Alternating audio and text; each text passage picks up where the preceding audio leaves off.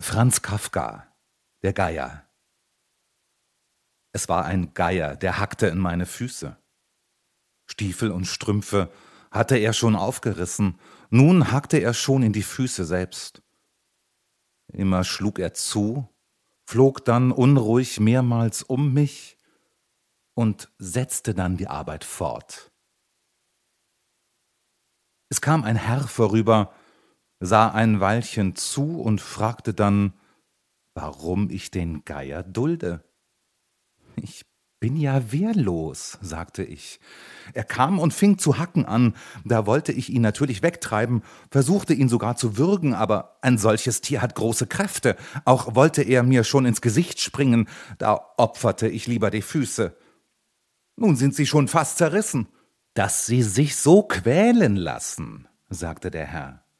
Ein Schuss und der Geier ist erledigt.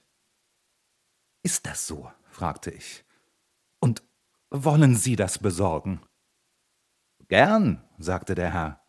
Ich muss nur nach Hause gehen und mein Gewehr holen. Können Sie noch eine halbe Stunde warten?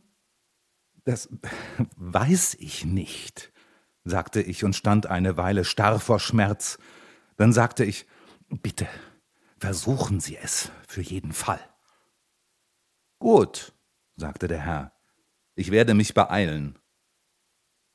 Der Geier hatte während des Gespräches ruhig zugehört und die Blicke zwischen mir und dem Herrn wandern lassen.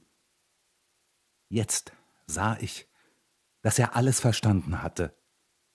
Er flog auf, weit beugte er sich zurück, um genug Schwung zu bekommen, und stieß dann wie ein Speerwerfer den Schnabel durch meinen Mund tief in mich. Zurückfallend fühlte ich befreit, wie er in meinem alle Tiefen füllenden, alle Ufer überfließenden Blut unrettbar ertrank.